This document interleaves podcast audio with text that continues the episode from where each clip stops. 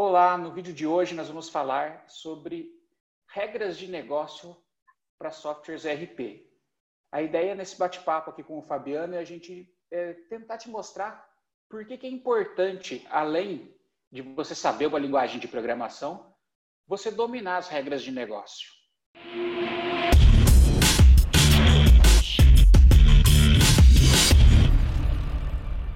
Fabiano, você pode eu ia te apresentar, mas eu acho, já que você está aqui, é mais interessante você dizer o que, que você faz hoje dentro da, da TecnoSpeed.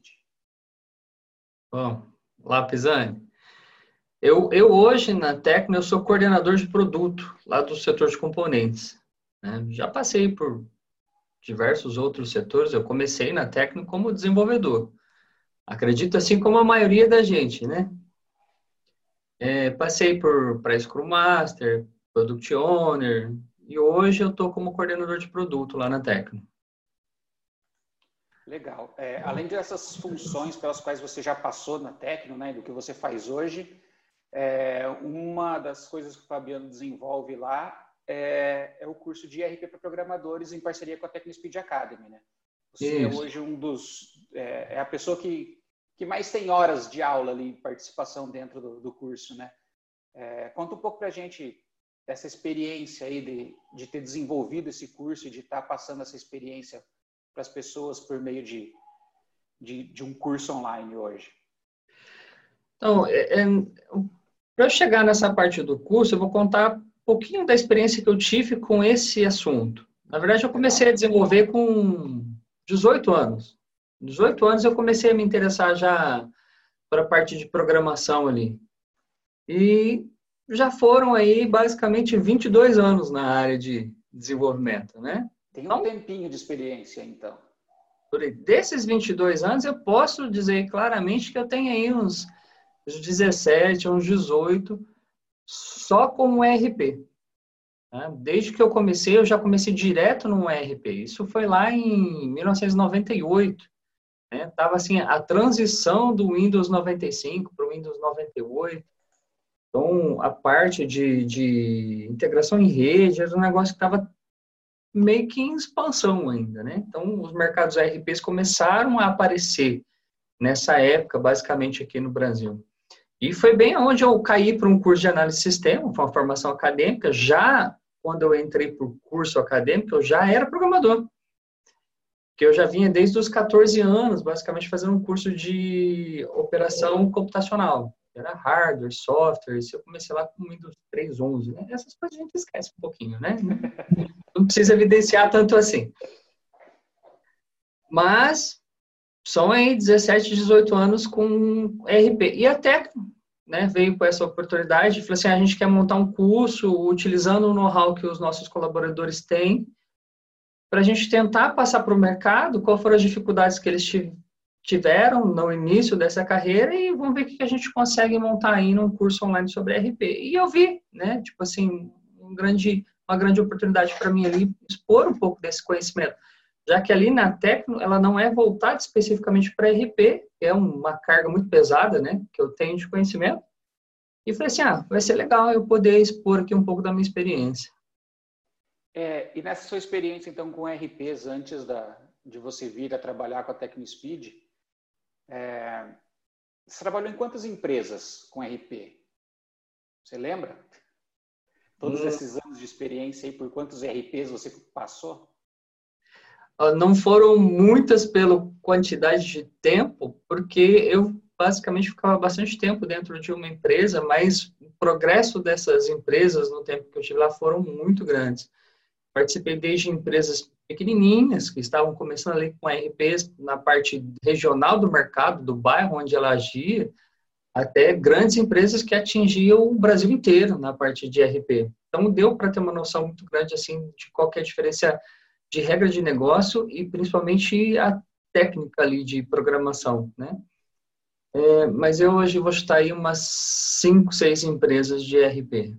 Então você teve experiência tanto de um RP pequeno é, de pequeno porte, quanto para um, um RP de, de grandes empresas, assim, atuando sim, ali mesmo. Sim, sim. Tive a oportunidade de trabalhar muito na indústria de confecção, muito na, na, no varejo de eletrodoméstico, móveis, calçados, é, indústrias de confecção, até mesmo com controle de matéria-prima de não foi diretamente, foi indiretamente, mas de cooperativas agrícolas para controle Legal. de produção. Isso te deu uma experiência, então, acredito, de, de conhecer regras, é, conhecer negócios diferentes, né? Com certeza, bastante. E deu para até é. entender que a, a, desde o mercado pequeno ao mercado grande, a regra de negócio ela é quase que a mesma. Eles têm as mesmas necessidades, mas cada é assim, eu, eu, eu costumo dizer que o RP ele é um negócio igual, totalmente diferente um do outro. Então, aí vem a grande mágica de quem é um analista de sistema, quem é um desenvolvedor que conhece bastante a regra de negócio, conseguir colocar isso no sistema que consiga atender todo esse público. Que esse acho que é o verdadeiro desafio. É, legal. É, quando você começou é, a trabalhar, é, se eu não me engano, você disse que quando você começou a trabalhar, você já estava na faculdade, né? Foi meio que paralelo a tua entrada no, no mundo com RP e final de faculdade foi meio que paralelo. Na verdade, eu já estava no mundo da informática quando eu entrei para a faculdade. Então você é, já trabalhava? Já, já trabalhava na área de programação quando eu entrei para a faculdade. Eu já entrei programador quando eu fui para a faculdade. Já tinha aí um ano de experiência como desenvolvedor. Inclusive, a minha faculdade foi porque era minha área de paixão e eu só coloquei ela porque ela fazia parte de um escopo do meu trabalho eu necessitava dela para continuar meu trabalho. Na época eu caí como um estagiário, então eu precisava ter essa formação acadêmica. Precisava de um diploma ali para poder continuar na, crescendo na, na, sua área. Sim, sim. É, quando você começou a trabalhar com ERP, é, o que, que você acredita que foi sua maior dificuldade que você enfrentou ali quando você estava começando a trabalhar com softwares ERP? Então, aí vem os, os, primeiros desafios que a gente enfrenta, né? os primeiros obstáculos. Quando eu caí para a área de desenvolvimento, eu vim de uma época onde estava assim um boom na, na, no mercado jovial para nós, né, jovens na época. A gente adorava mexer com computador, tudo aquilo era muito novo, a internet estava aparecendo aqui e eu falei assim, ah, eu entendo muito disso. Eu entendo de computador, eu entendo de hardware, eu entendo de sistema. Tinha um curso de Windows pesado, Word, Office, Excel, Access, é, COBOL. E eu falei assim, poxa, vou trabalhar com isso. Só que quando eu fui para este mercado, eu tinha total conhecimento técnico, mas o conhecimento de mercado eu tinha zero, zero, zero, zero. Então, as coisas elas tinham que se equilibrar e basicamente estava 100% de um lado, 0% do outro. Então, como que eu consigo fazer isso? Eu ia no cliente. Assim, ó, eu passava uma semana lá no cliente, eu trabalhava com o cliente, eu sentia qual era a necessidade do cliente. Então, eu não era bem um analista. Foi exatamente por isso que eu tive que cair para a faculdade de análise de sistema. Você vê, já fazia um ano que eu estava no mercado. E eu estava, na verdade, era apanhando do mercado. Não estava conseguindo transcrever um sistema para o mercado que o mercado de fato aceitava ali, porque eu dificultava a vida do operador. Eu chegava lá com o sistema todo engessado, falava assim, você tem que fazer esses mil cadastros aqui para você conseguir nessa, chegar nessa movimentação. Aí o dono da empresa chegava em mim e falava assim, Fabiano, eu queria contratar um sistema aqui que era para facilitar a minha vida e você está complicando. Eu falei assim, e, mas o que eu fazia era escutar o colaborador dele falando assim, ah, eu preciso fazer um controle de produção. Eu tenho a fase A, B, C e D para eu chegar no meu na minha blusa final, que era uma indústria de confecção na época. Inclusive até a minha tese de faculdade foi um PCP por causa disso. É, era um negócio que eu trabalhei bem pesadamente nessa época. E eu engessei a fase. O que a menina falava lá para mim, falou: ah, eu sento aqui, eu coloco tantas linhas, eu coloco e eu falava assim: ah, então beleza. Então para fazer uma blusa, eu preciso de 10 tipos de linha. Foi o que ela falou para mim. E eu fui lá, engessei no sistema 10 tipos de linha. E aí, quando ela ia executar, falei: ah, mas eu tenho essa outra blusa aqui que só vai 4. E você obrigou a preencher 10. Fiz, está errado, vamos voltar e vamos corrigir. E foi assim, cara. Parece um absurdo, né? Parece um negócio bem abominável hoje, que as coisas para quem cai nessa área, já cai com um pouquinho de, de conhecimento até da própria faculdade. Mas eu que caí no mercado primeiro, que é a faculdade, tive um, uma curva de aprendizado com o mercado enorme, enorme, enorme. Entendi. E essas dificuldades que você relatou que você teve aí no, no começo, né? É, isso fica nítido de, da falta de conhecimento de como o, o, negócio lá dessa indústria que você trabalhava funcionava é, de um modo geral, né? Tipo, você, pelo que eu entendi, você foi conhecendo, você conhecia, sentou e conversou só com aquela pessoa que fazia as blusas. E você isolou aquele processo ali e desenvolveu e fazia alguma coisa para ela. Depois você isolava, de repente, uma outra parte de conhecimento. E você acredita que faltava na época você de repente ter parado, porque assim, depois você foi estudar e conhecer as técnicas de análise de sistemas para até saber como chegar e perguntar as coisas de um jeito certo, né, para os usuários e entender depois que a gente precisa entender um, um macro ali do sistema para poder fazer ele, né? É, mas você acredita que depois de que você conheceu, é, parou para conhecer essa forma de forma macro um sistema ali isso te facilitou a, a desenvolver para eles e até para desenvolver outros sistemas depois? O que, que você acredita que te deu é, esse estalo, que deu esse ganho de falar assim, cara, agora eu estou entendendo aqui que eu preciso fazer antes de colocar a mão na massa e fazer o que o, que o usuário me pede? Veja bem, tipo assim, é, esse exemplo em específico que eu coloquei ali, ele me gerou um grande custo de desenvolvimento, porque até eu conseguir terminar para esse específico cliente, eu levei um bom tempo de desenvolvimento e adaptação com a regra que toda vez que a gente caía na prática, a gente trombava novas visões que não eram previstas no início. É, esse, totalmente. Eu levei quase um ano para fazer um módulo que era para ser de um setor só. E para piorar, esse módulo inteiro ele serviu para aquele cliente. Quando a gente foi para outro cliente, o módulo não aderiu igual, porque a realidade do outro cliente era diferente. Então, o que, que eu precisei ali? Não, é, eu trabalhava numa empresa pequena de software na época que tinha um ou dois clientes nessa área. E um era grande, os outros dois, os outros dois eram pequenininhos, eram, eram três clientes. E eu fui no grande, olhei a realidade do grande, e eu não conhecia o mercado. Ninguém chegou em mim e falou para mim, olha, você vai ter que flexibilizar isso aqui porque é uma necessidade de mercado. Você vai ter que conhecer essa regra de negócio em mais ambientes para não engessar esse sistema só para cá. Só que desenvolver um software é caro hoje. As, as empresas de software, o que é mais caro nele, porque hoje em dia é tudo artesanal, é a mão de obra, é o desenvolvimento, é o tempo. Então, tempo é dinheiro. Até uma última especialização que eu fiz, e foi bem interessante, que o, o professor ele me dizia assim, ah, você não vende um software para essas empresas de software, você vende tempo.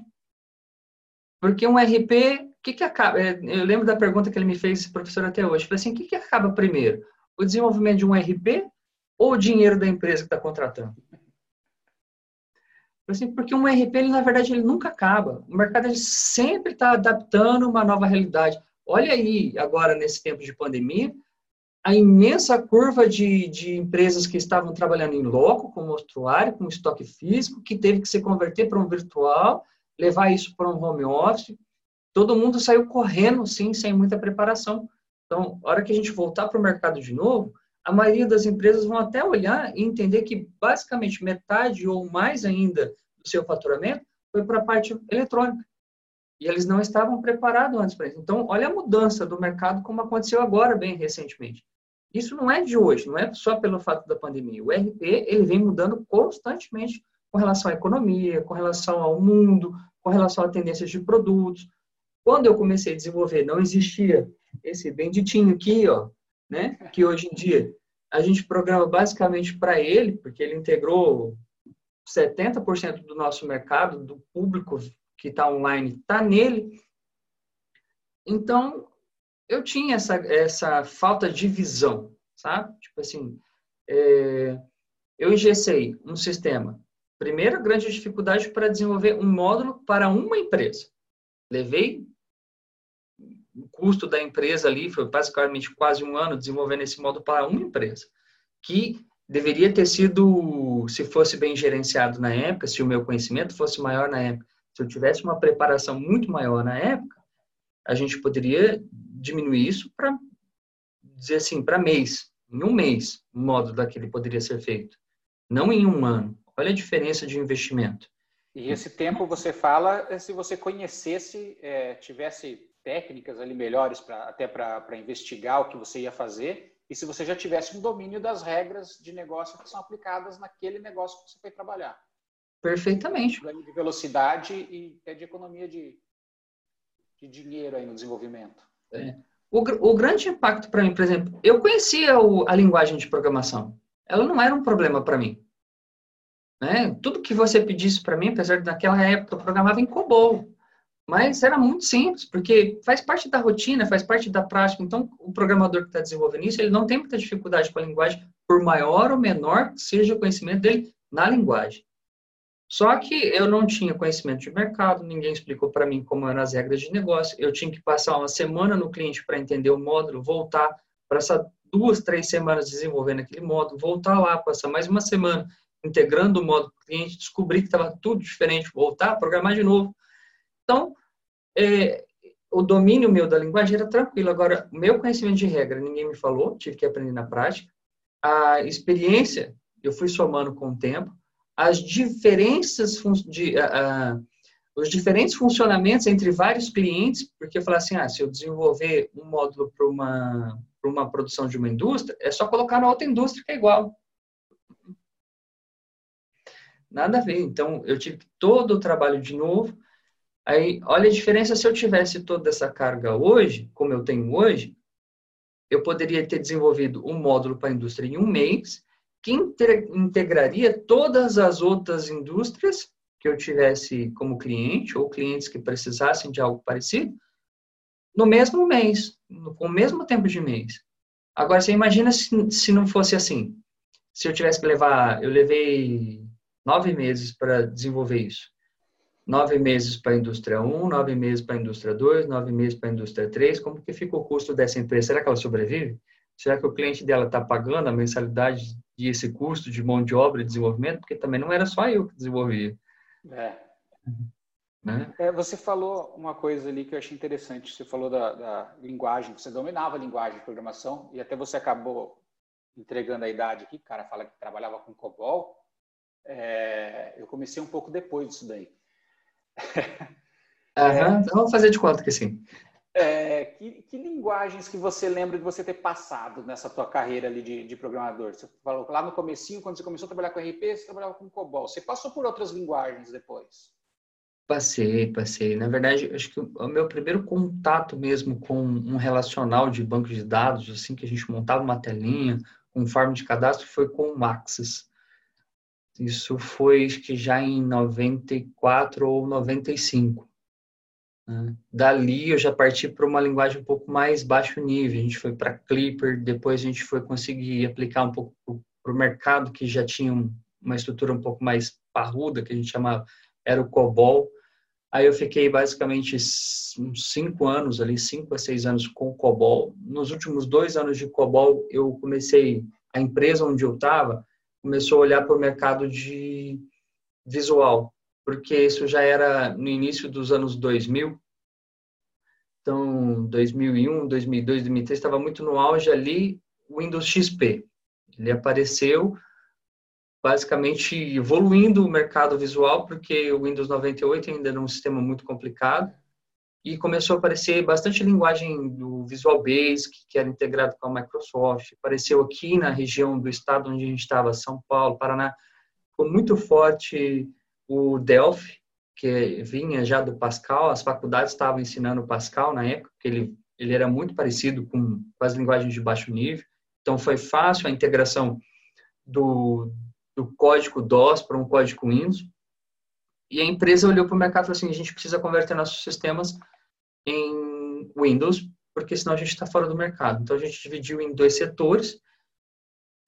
Outros programadores trabalhavam na conversão do sistema velho, eu ajudava nas regras de negócio nesse sentido, e, e como eu era um cara muito curioso, eu ficava ali em cima, e eu acabei aprendendo o Delphi também, nesta época. Então, nessa época, você já era um cara que já dominava a regra de negócio do, do RP, onde você estava, então você dava Sim. suporte para os desenvolvedores nessa área das regras, mas você sim. foi aprender a linguagem também, a linguagem nova ali no caso na época que era o Delphi.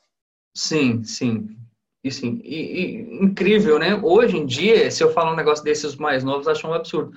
Mas eu olhava para o Delphi e falava assim, nossa, COBOL é muito mais fácil que isso daí. e... Tem, é, é, essa parte de linguagens, é, é, você falou ali do, do Pascal que veio para o Delphi. Eu, quando eu aprendi algoritmo na, na, época de faculdade, a gente usava Pascal ainda lá na época. Né? A disciplina de algoritmo e lógica de programação ela era desenvolvida em cima do, do Object Pascal porque depois eles já queriam trazer gente na época para uma linguagem Delphi, que era a linguagem que eles se esperavam que era onde a maior parte da, do, dos programadores iam sair e iam trabalhar naquela linguagem. É, a primeira oportunidade que eu tive de, de emprego, que eu entrei como estagiário para trabalhar também com softwares RP e com outras, outros tipos de, de sistemas também, é, eu tinha um chefe lá na época que ele falava uma coisa que, que assim, eu acredito muito também. Ele falava assim que o programador bom para ele, porque ele via se o cara sabia, era, ele falou assim, ah, só preciso saber se você conhece é, lógica de programação. Eu não quero saber se você sabe a linguagem X, Y, Z. Você precisa saber lógica de programação e entender do negócio para onde a gente vai trabalhar. Linguagem, com isso, ele falou assim, você se vira em qualquer uma. É, você acha que base de, você tendo aquela base de lógica de programação, é, você acredita que uma linguagem é um, é um, um problema para você desenvolver um sistema hoje?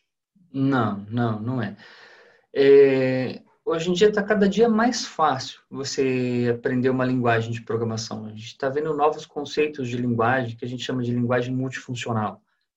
Então, a cada dia que passa, a sua, a sua curva de conhecimento técnico para a linguagem ela é menor. E é uma tendência mesmo, né? Porque vou citar um exemplo que eu tenho aqui com o COBOL. Para eu conseguir comparar que só numa funçãozinha básica que a gente tem hoje nas linguagens é comparar se uma data é maior ou menor que a outra. Em COBOL, o negócio era tudo escrito em texto, em Clipper, em Pascal, até Pascal cru mesmo. O que a gente tinha que fazer? A gente tinha que catar a data, contar quantos dias tinha desde o ano zero, para saber se aquele número inteiro era maior ou menor que o outro. É, então, e, e, se você pegar as linguagens multifuncionais hoje, na verdade, elas não fazem algo diferente disso. É que ela já vem com a biblioteca pronta. Ela faz isso para trás para você. Então, você não precisa mais saber isso. É um negócio que também achava um absurdo na época. Toda vez que a gente precisava fazer uma comparação, a gente tinha isso. Tinha lá algumas maneiras de orientação objeto, orientação aspecto, que já nasceu bem antigamente essas técnicas. Você reutilizava o código não ter que ficar reescrevendo toda hora. Alguém falou assim, pô, cara, Toda vez você tem que reescrever isso aqui, então vou fazer uma linguagem que já tem isso aqui por trás. E assim foi nascendo essas novas linguagens. Isso aí que você me falou me lembra um professor que eu tive quando eu tinha 18 anos, eu tinha 17 anos. E eu estou me fazendo essa pergunta agora, tá? Bem interessante isso. Quando eu comecei a estudar COBOL, e eu perguntei isso para ele, isso foi em 1997. Falei, professor, adianta eu aprender essa linguagem hoje, se isso pode mudar amanhã, e se isso está em constante mudança? ele olhou para mim e falou assim, cara, a lógica de programação, ela não muda faz 20 anos. Peraí, se era em 97, então essa técnica já existia desde que? Antes de eu nascer, basicamente, né? Caramba, bicho. E hoje a gente repete a frase. Né?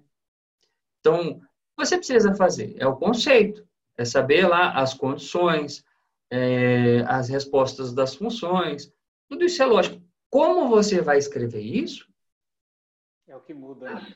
É, é uma linguagem para outra. já sabendo, né? Eu tenho que fazer, eu tenho que fazer um, uma repetição aqui, eu tenho que fazer um teste aqui, eu tenho que, você já sabendo o que você tem que fazer, é, a única coisa que a gente faz hoje é, cara, nessa linguagem, como é que eu faço um, um laço de repetição ali? Como é que eu faço um, um, um teste lógico? Como é...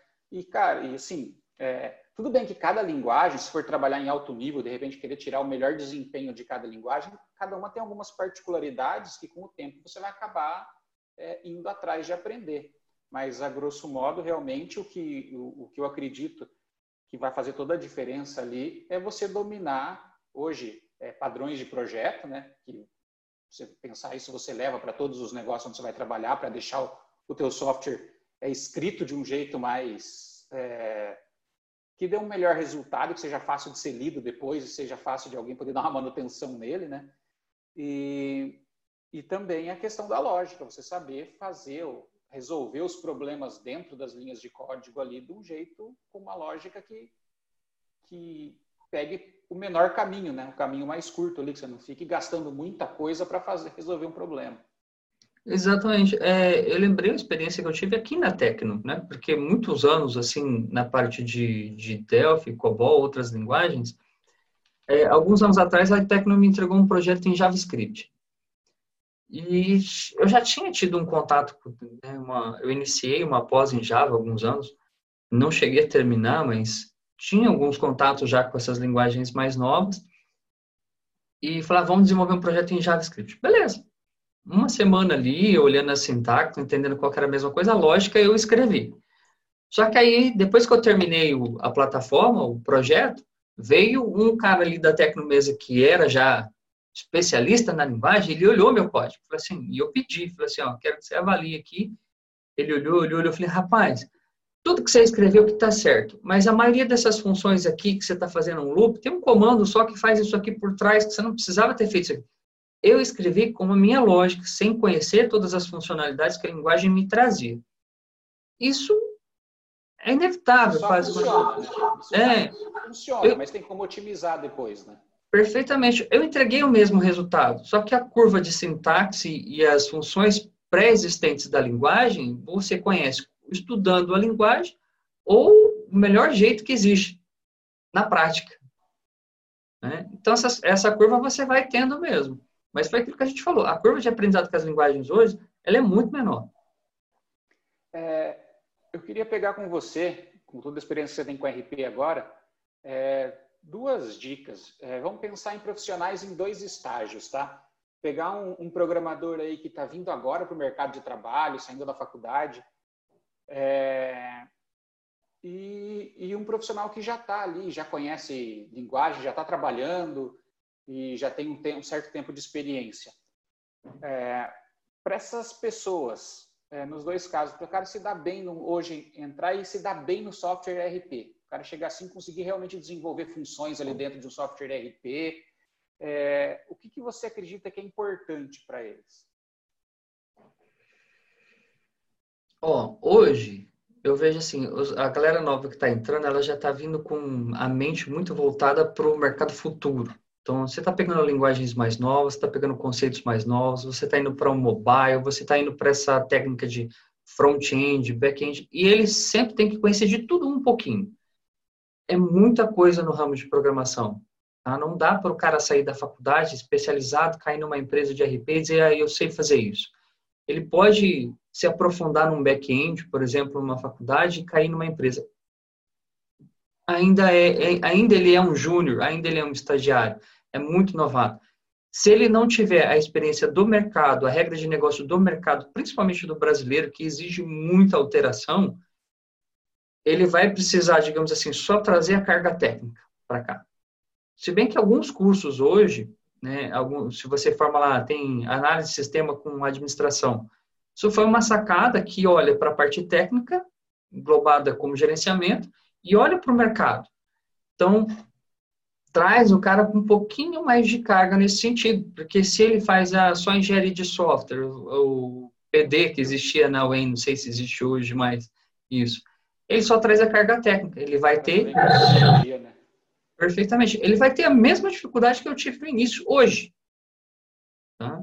Então, ele ainda vai ter que passar pela experiência de mercado. Não adianta o cara falar assim, o cara vem acelerado, ele vem com aquela motivação que a gente tem pela paixão que a gente tem desse, desse mercado de tecnologia, porque acredito que quando o cara cai nisso é porque ele é apaixonado por essas coisas. Só que agora que ele cai para o mercado, ele toma um tombo. Essa é a realidade. Ele não está preparado para aquilo. O, pouquíssimas faculdades preparam para isso, mesmo porque se a faculdade for preparar para isso, ela não é voltada especificamente para o mercado de tecnologia. Mas se você não olhar para o seu mercado, é o mesmo que você desenvolver alguma coisa sem conversar com o seu cliente. É, não adianta a gente querer, é, a gente aprende. Quando não aprende na faculdade, aprende do pior jeito, que é sofrendo ali na frente do cliente é, porque a gente aprende que é, nem sempre é exatamente o que o cliente está falando que ele precisa que você tem que fazer para entregar para ele o resultado. Né? A coisa é mais ampla do que isso. É um exemplo que você disse lá da menina que estava falando para você, ah, eu uso 10 fios aqui para fazer a blusa e não era exatamente aquilo, né? Não, descobriu, não. Descobriu depois de pronto o negócio. É, Exatamente. E, e, nem sempre o cliente vai usar uma coisa que a gente acha que é certa. Tipo, não é a minha opinião que vou olhar assim para o cliente e não, mas isso aqui, se você quiser de tal jeito, vai ser melhor e eu vou desenvolver desse jeito e você usa o sistema. Também não é, né? É, tem muito mais por trás disso, né? Para quem tem, já está ali, para quem já está nas empresas de, de, de, tecnologia, tipo programador que já está no mercado, a gente sabe que tem diversas áreas de, de trabalho para o desenvolvedor de software hoje. E alguns nem chegam a trabalhar dentro de um RP. Pessoas trabalham com outros tipos de software, outras funcionalidades, outras tecnologias que nem sempre ele acaba indo para um sistema assim. Mas para quem já tem experiência hoje, de já domina linguagens, já conhece, se o cara for cair numa empresa hoje, é, for trocar de emprego, receber uma oportunidade para ir trabalhar com desenvolvimento de ERP, como que esse cara faz para para começar com o pé direito ali, para ele dar certo nesse negócio, não conhecendo ainda esse tipo de. Já tendo toda a experiência, tipo um profissional experiente ali já, mas não conhecendo isso, a área eu indicaria ele a, a, conversar com as pessoas que já são experientes na área. Tentar sempre, pela experiência, ele já vai entender que não adianta ele olhar para o cliente dele, independente de qualquer área de negócio, e replicar aquilo para o código. Ele já vai ter essa carga. Então, ele já vai se questionar que não basta eu escrever fixamente isso aqui. E aquela regra de que o cliente sempre tem razão nessa área é completamente errada. Né? ele vai conversar com o cara e falar assim, ah, eu tenho uma necessidade, normalmente ele vai cair lá na metodologia de trabalho dele, vai cair um escopo para ele desenvolver e eu vou ter que olhar abrangentemente como desenvolver isso aqui da melhor forma possível.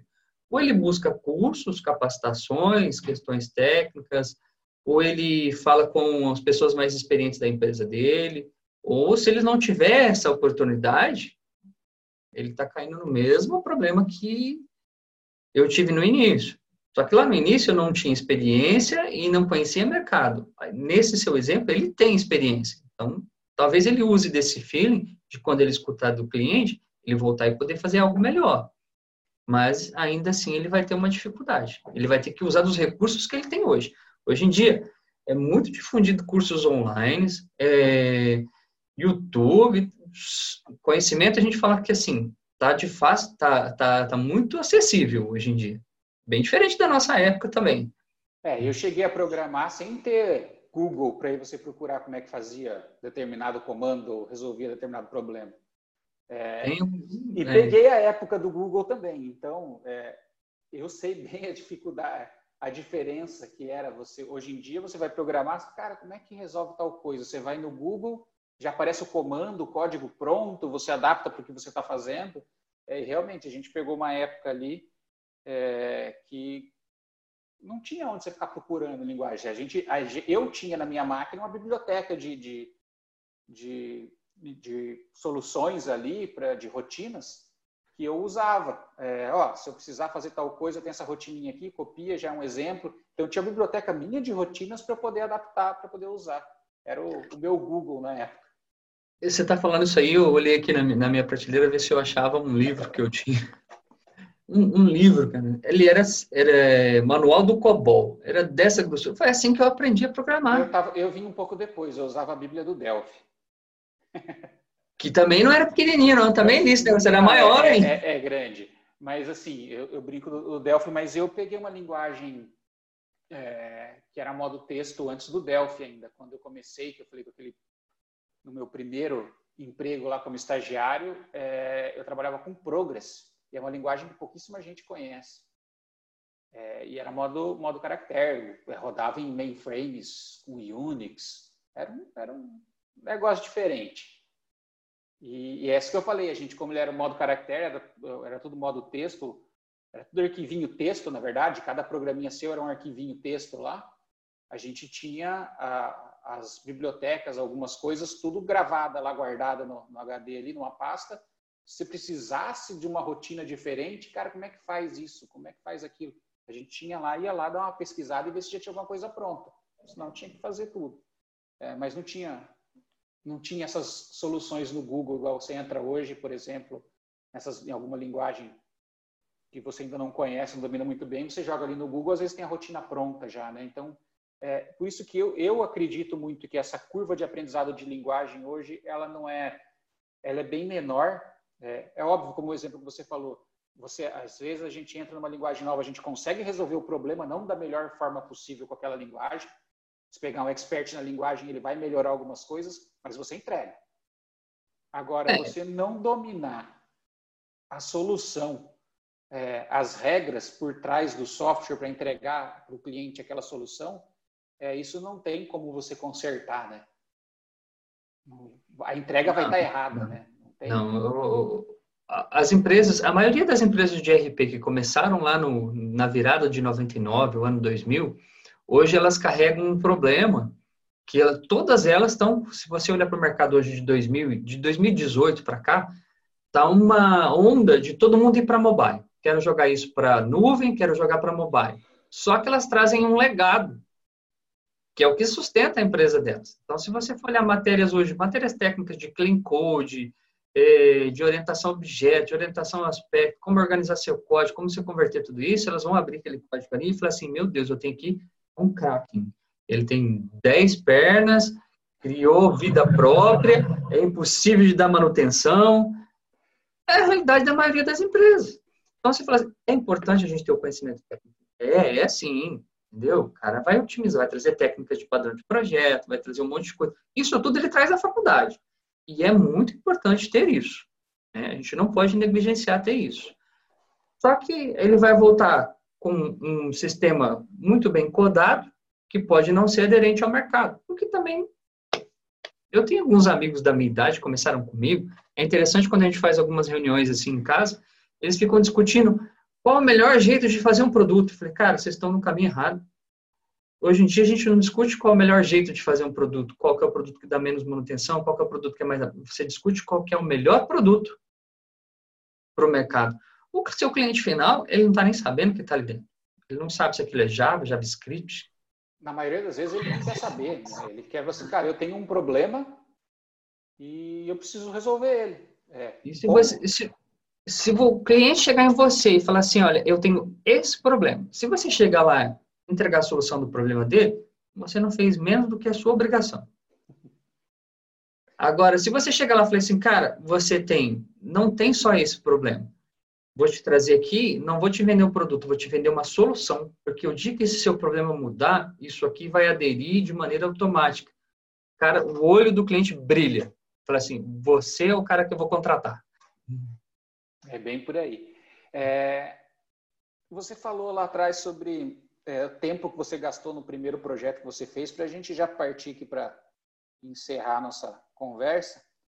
É, eu até anotei aqui, você falou que conhecendo melhor na época que você foi fazer o seu primeiro projeto, lá que você levou lá nove meses, dez meses para fazer uma entrega é, de uma empresa, é, você teria ganho tempo, teria ganho velocidade no desenvolvimento se você já tivesse domínio é, de algumas técnicas ou tivesse conhecimento já sobre o negócio. É, eu queria falar com você um pouquinho, como eu disse lá no começo, que você hoje é instrutor do, de um curso do Academy que ensina ERP para programadores. Por que a gente fala em ERP para programadores? Porque assim, a gente toma como pressuposto de que quem vai assistir essas aulas ali, é, o cara já é um programador, então a gente não precisa ensinar linguagem para o cara. A ideia não é essa, não é ensinar tecnologia, mas a ideia é mostrar para um programador é, o tamanho da encrenca que ele vai se meter na hora de desenvolver um RP, né? E de e o nosso objetivo é, quando você entrou nesse projeto com a gente, trazendo esses seus 18 anos, pelo menos, de experiência só em RP, é fazer com que a gente consiga dar ganho de tempo e de velocidade para esses programadores. É, o que, que você acredita que é um diferencial hoje? Como que você acredita que realmente isso que a gente traz hoje dentro do curso de IRP, ele pode acelerar é, e pode dar uma base legal para um programador? Seja um programador que está começando, seja um programador com, com experiência. São tantas coisas, Pisani. Vou falar aqui até questões mais, mais lógicas possíveis, que hoje em dia parece que esses impedimentos estão superados, né? Mas para quem não tem nenhuma experiência, você está assim, um primeiro software que eu fiz. quando a gente desenvolveu ele, aderiu na empresa, que foi a conversão do COBOL para um Delphi, o primeiro, a gente fez lá um cadastro de produto e a gente colocou numa uma loja de confecção, numa loja de roupas. Ela vendia roupas e calçados, na verdade. Aí o cara foi cadastrar o produto dele e falou assim, olha, Fabiano, eu tenho aqui uh, um modelo de blusa, ela é o mesmo modelo, eu tenho ela PMG, e eu tenho ela azul, branca e verde. Como é que eu faço isso nos seus tempos? Ah, fulano aí, eu, você vai ter que cadastrar um produto P, um produto M, um produto G, um produto P branco, um produto P verde, um produto P amarelo. Ou você vai ter que colocar no mesmo cesto aí se não mudar o preço entre o PMG e, cor, e as cores, coloca tudo como produto blusa. Ah, mas se eu querer saber qual a cor que vende mais, eu teria como saber? Não. O que, que acontece? Esse cliente ele vai para uma outra solução que traz essas, esses dados para ele, porque informação é poder. Se ele souber que, por exemplo, ele não vende blusa preta, ele só vende blusa branca, e ele tiver, não tiver como saber esse tipo de informação, é um exemplo bem pífio, né? Mas uhum. muito importante para a competição do mercado hoje, para a exigência daquela loja, ela pode não sobreviver sem essa informação. Então, uma dica de experiência que a gente vê ao longo do tempo é facilitar em um sistema, porque nem todo sistema precisa dessa ramificação de produto. Nem toda loja precisa disso, mas alguns precisam. Então, é uma técnica de gradeamento de produto. Você cria grade de tamanhos e cores, mas anexa isso a um produto só. E o seu sistema adere de maneira rápida e ágil.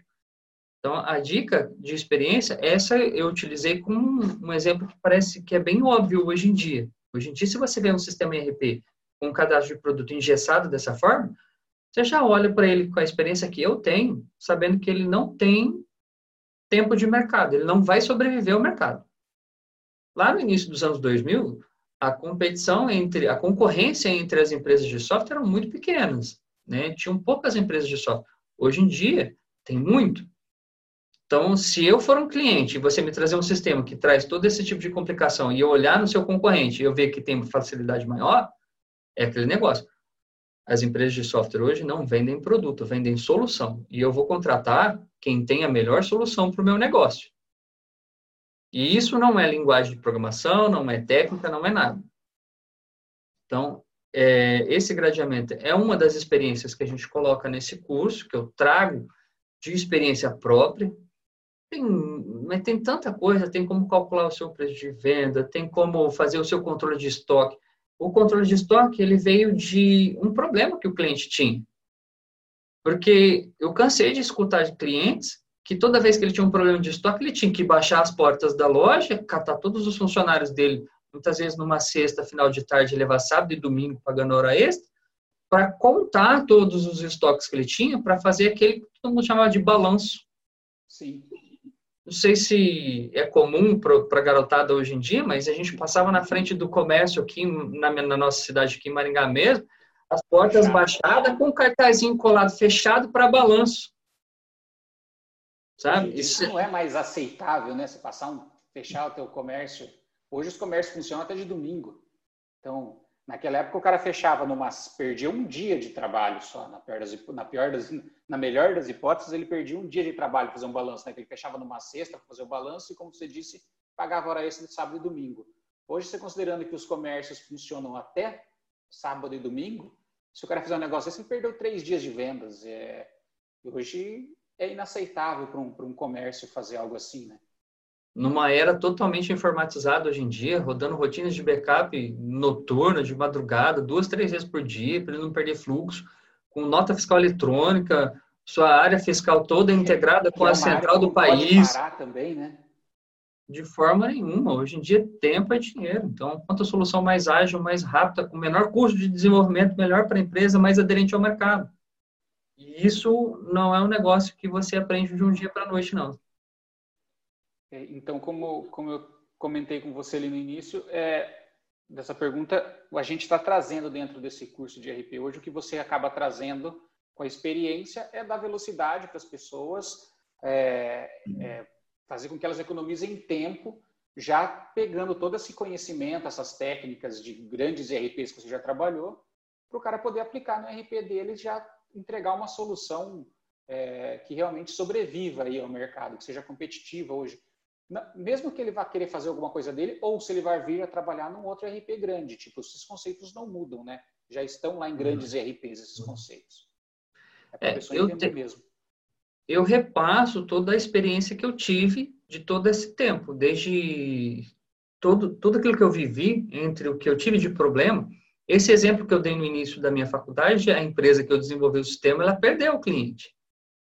Porque não aderiu. Isso eu, já, eu nem estava mais na empresa, mas ela tentou, depois de me seguir com o projeto, tentou refazer o projeto. E, por fim, a, a, o cliente final tinha necessidade da solução, acabou contratando uma empresa maior que já tinha uma solução, porque a empresa maior tinha a visão de mercado, a experiência de mercado e trouxe outro tipo de agilidade para o cliente. Então, eu aprendi com isso. Então, todos esses exemplos que eu trouxe, que eu tive de aprendizado ao longo da minha carreira, eu coloco nesse curso aí. Não, eu, eu citei a questão do estoque, mas é porque são tantas e tantas que, assim, de imediato é até difícil identificar uma só. Aí, o, até o aluno pode questionar assim, ah, mas nos ramos que você trabalhou, pode ter sido questões específicas para os ramos que eu trabalhei. Ok, de fato ele teria razão nesse sentido, mas aí no, no, nessa questão desse curso específico que você está questionando, não é só eu que estou ali, né? A gente está trazendo outras experiências de outros profissionais que trabalharam em outros setores de RP. Por exemplo, eu tenho pouca experiência com supermercado, hum, a área de produto alimentício. Não, não trabalhei com nenhuma empresa voltada para este mercado, mas a gente tem outros colaboradores lá dentro da Tecno que trabalharam. Que já passaram por isso. Sim, então eles têm as mesmas experiências de problemas passados no passado, que superaram com alguma solução mais inteligente ali, olharam para o mercado, tiveram outras experiências de outras empresas e hoje tem uma opinião baseada na sua experiência de qual seria a melhor aplicação. A gente une todo esse conhecimento e transcreve para o curso, com o objetivo de fazer com que o aluno não passe por esses problemas que a gente teve no passado. Se uma empresa estiver começando nesse sentido ela se submeter a isso, no passado, ela até tinha essa oportunidade de sobreviver. Hoje eu duvido muito. É, eu te perguntei é, até agora ali como que esse curso ajuda um, um program, o programador ali, né? Como que isso pode ajudar ele a, a ser melhor, desempenhar melhor o trabalho dele dentro de um desenvolvimento RP. Mas tem uma coisa também que eu tenho visto algumas empresas fazendo, e, e você que hoje que coordena uma equipe aí na Tecno, pode dar uma, a sua opinião também, é, se isso você considera importante como gestor de uma equipe ali. É, a própria formação dos colaboradores. É, você como gestor de uma equipe ali de desenvolvedores, é, você acredita que esse, um tipo de curso que ensine o que o nosso curso de RP hoje ensina, ele pode ser importante para a formação de mão de obra dentro de uma empresa? Tipo, tirando o foco da ah, eu como programador vou comprar para aprender. Não, eu como gestor de uma equipe, cara, em vez de eu ficar parando ou eu parar o meu melhor profissional para ensinar os novatos que estão entrando, é, eu vou desenvolver todo um treinamento aqui para ensinar os nossos programadores novos a como que trabalha, como que um RP funciona. Ou eu posso pegar e, em vez de gastar as minhas horas, investir e pôr outra pessoa aí para treinar isso, que fique ali gravado, que é o caso do, do curso de RP. A gente tem ali, é, eu sei que a gente tem algumas empresas que já fizeram isso, que usam o nosso curso para esse ponto, mas eu queria saber assim, você como gestor, vamos supor que você tivesse um outro curso na área que você tem ali, que você pudesse comprar e deixar para sua equipe ser treinada. Você acredita que isso é valioso para a equipe? Para você como gestor vai economizar tempo realmente? Eu vou, eu vou dar essa resposta com uma visão bem de coordenador mesmo, sabe? Até Exatamente. somando algumas, algumas experiências do passado. É, para o mercado nosso de TI hoje, a, a, as maiores empresas, a maioria das empresas tem dificuldade em contratar profissionais, que a mão de obra desse profissional no mercado é, é difícil. Ela é muito concorrida e a formação é muito complicada. Então, você tem uma dificuldade, porque a gente até recentemente estava lendo uma matéria que a gente tem expansão para esse mercado de TI hoje no Brasil, necessitando de até 70% mais do que o que a gente tem hoje. Então, tudo que eu puder economizar de tempo, para mim é muita vantagem.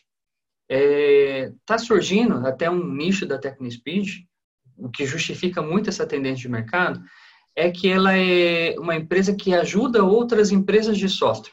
Até no mesmo segmento desse RP, tem o mesmo objetivo. Por quê? As empresas de software, se elas pararem para ter esse tipo de investimento, é dinheiro que elas estão perdendo. Algumas empresas de software... desenvolver, né? Perfeitamente. É, a empresa anterior que eu trabalhei, por exemplo, que hoje é cliente da Tecno, onde eu estou, quando eu entrei lá, um pouco mais júnior, 10 anos atrás, eu questionei, ah, por que, que a gente não desenvolve isso internamente? Seria a mesma questão do curso, por que, que a gente não aprende isso internamente? O dono da empresa virou para mim e falou assim, falei, Fabiano, quanto eu pago para essa outra empresa terceirizar esse serviço para mim? É o preço de um profissional que eu pagaria para desenvolver e conhecer isso internamente. Então, ah, mas é o mesmo custo. É o mesmo custo, porém é difícil eu contratar mais um.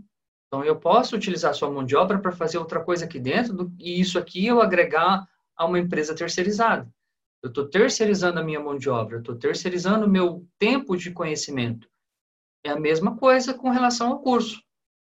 Se o cara entra e eu tenho que dar toda essa carga para ele, ele não vai aprender isso sozinho. Eu tenho que parar um outro, um outro colaborador meu, um outro colaborador meu, trabalhar junto com ele, passar esse conhecimento para ele, passar toda essa carga para ele. Então, eu vou estar tá perdendo uma mão de obra. Se esse custo desse segundo programador meu for o mesmo custo do outro do curso que eu pagar para esse cara desenvolver sozinho, ainda é vantagem. E olha que não é, eu, tô, eu tive uma visão. E não, é, e não costuma ser, né? É, eu tive uma visão bem, tipo assim, eu estou fazendo a estratégia pela pior estratégia possível e ainda tentando mostrar que é um bom resultado.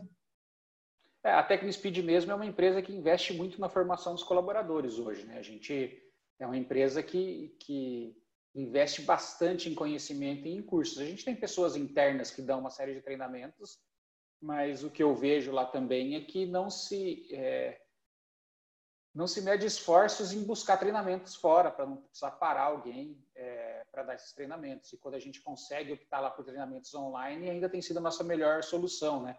Porque a gente acaba colocando lá muitas pessoas assistindo e eu não paro um profissional porque eu não paro a minha linha de produção, né? Não atraso ali o que eu estou fazendo. É, é, é bom a gente distinguir sobre essas, esses pontos onde a gente necessita da colaboração e aonde não. Hoje, um conhecimento de regra de negócio do mercado, eu considero isso como básico. Um cara que recém saiu da faculdade, ele não vai ter isso. O quanto eu posso diminuir dessa curva de conhecimento dele?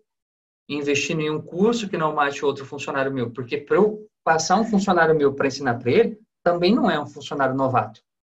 É, vai ser o cara que provavelmente estaria resolvendo os problemas do, do cliente, estaria fazendo novas funcionalidades, estaria é, realmente produzindo soluções ali, que é o, o que dá o dinheiro para a empresa, né? Então, e vamos dizer que isso não é só com RP, isso é basicamente com tudo. Isso é uma, é, como eu disse, eu te dei uma opinião como coordenador olhando para hoje mesmo tudo que eu puder considerar como básico, eu posso colocar numa carga de uma integração para esse funcionário antes dele cair na prática, para diminuir as curvas de aprendizados, erros, regras de negócio, conhecimento de produto, interação com a equipe, eu vou fazer, porque isso é vantagem. Eu estou ganhando com isso. Olhando do pior ponto de vista, se eu ficasse no zero a zero, ainda eu estava em vantagem. Legal. Bom, é... era isso que a gente queria passar um pouco dessa experiência com, com o desenvolvimento de RP e com a importância é, do programador é, saber, do programador ter um conhecimento de regras de negócio hoje em dia. A gente vê muitos cursos por aí na área de tecnologia, é, novas linguagens, e, mas a regra de negócio, é, a gente está falando aqui de software RP, mas vamos jogar isso de repente para outros serviços também. É, é importante o programador é, entender, a gente como, como desenvolvedor, a gente saber que se a gente for fazer algum projeto, a gente precisa entender aquele negócio onde a gente está entrando, é, o mínimo, né? A gente precisa estudar aquilo ali, é, estudar as regras de negócio, tentar saber como que aquele negócio funciona de modo geral e não fechar só em cima do, do que o cliente te fala, né? É isso em qualquer área, como eu disse, não só no RP, mas qualquer outro tipo de software que a gente venha a trabalhar a importância de se entender regras de negócio também, de estudar. É, quer deixar mais algum recado aí para os programadores aí que, que estão na luta? Eu acho que eu posso passar assim uma ideia, uma experiência que eu tive quando eu transitei das minhas duas últimas empresas. Eu cheguei trabalhando numa empresa onde eu era o único programador, então eu tinha já uma carga de experiência nessa época. Só que isso me fez ter uma, um pouco de ilusão sobre o que eu tinha de conhecimento, porque tudo que o cliente me passava, eu tinha uma solução já com a experiência até aquele momento, e eu conseguia aderir à carteira de clientes que essa empresa tinha, mas eu não conhecia, não tinha trabalhado ainda numa grande empresa. Quando eu saí dessa empresa e fui para uma empresa grande, eu fui com um ego inflado, do tipo, eu conheço bastante do mercado. E isso foi, tipo assim, eu aprendi na prática, tomando um tombo bem legal, vamos dizer assim, eu tomei um nocaute no primeiro round. Quando, quando eu caí na empresa grande, falei assim, não, aqui eu dou conta. Eu falei, ah, você dá conta? Então, Vamos ver se você não precisa dessa carga de, dessa curva de aprendizado que a gente tem aqui, que já estava formatado todo uma capacitação. Faz esse projeto aqui, rapaz. Então, é um pouco arrogante do programador dizer que ele conhece tudo. E a gente nunca conhece tudo. Né? Assim como o RP, o mercado de TI, ele é um constante aprendizado. Eu comecei a estudar TI com os meus 15 anos, estou com 40 e não parei até hoje. Né? Todo dia eu aprendo alguma coisa. Então, para os programadores, era isso que eu tinha para falar. falei assim, olha, não ache que você sabe, não ache que você tem a certeza das coisas. Hoje em dia, nosso mercado ele é um constante aprendizado. Você nunca vai parar. Bacana. Bom, então é isso é, o que a gente tinha para passar para quem está nos assistindo aí ou para quem está ouvindo a gente no, no podcast, nas plataformas de podcast, ou para quem está vendo a gente ali no YouTube. É isso que a gente tinha para passar, um pouco dessa experiência de como é trabalhar com software RP, ou a importância de você conhecer regras de negócio, além das linguagens de programação, é, e trazer essa experiência de alguém que já está aí há algum tempo, já passou por diversas áreas, já passou por diversos tipos de desenvolvimento de sistemas e diversas funções também, hoje coordena uma equipe, trazer essa visão, desde o programador lá no começo até um coordenador de equipes hoje. Então é isso, gente. Obrigado, Fabiano, pela, pelo seu tempo aqui. E, e até a próxima. Obrigado você, Pisano, pela oportunidade de, dessa conversa aí. Até a próxima oportunidade.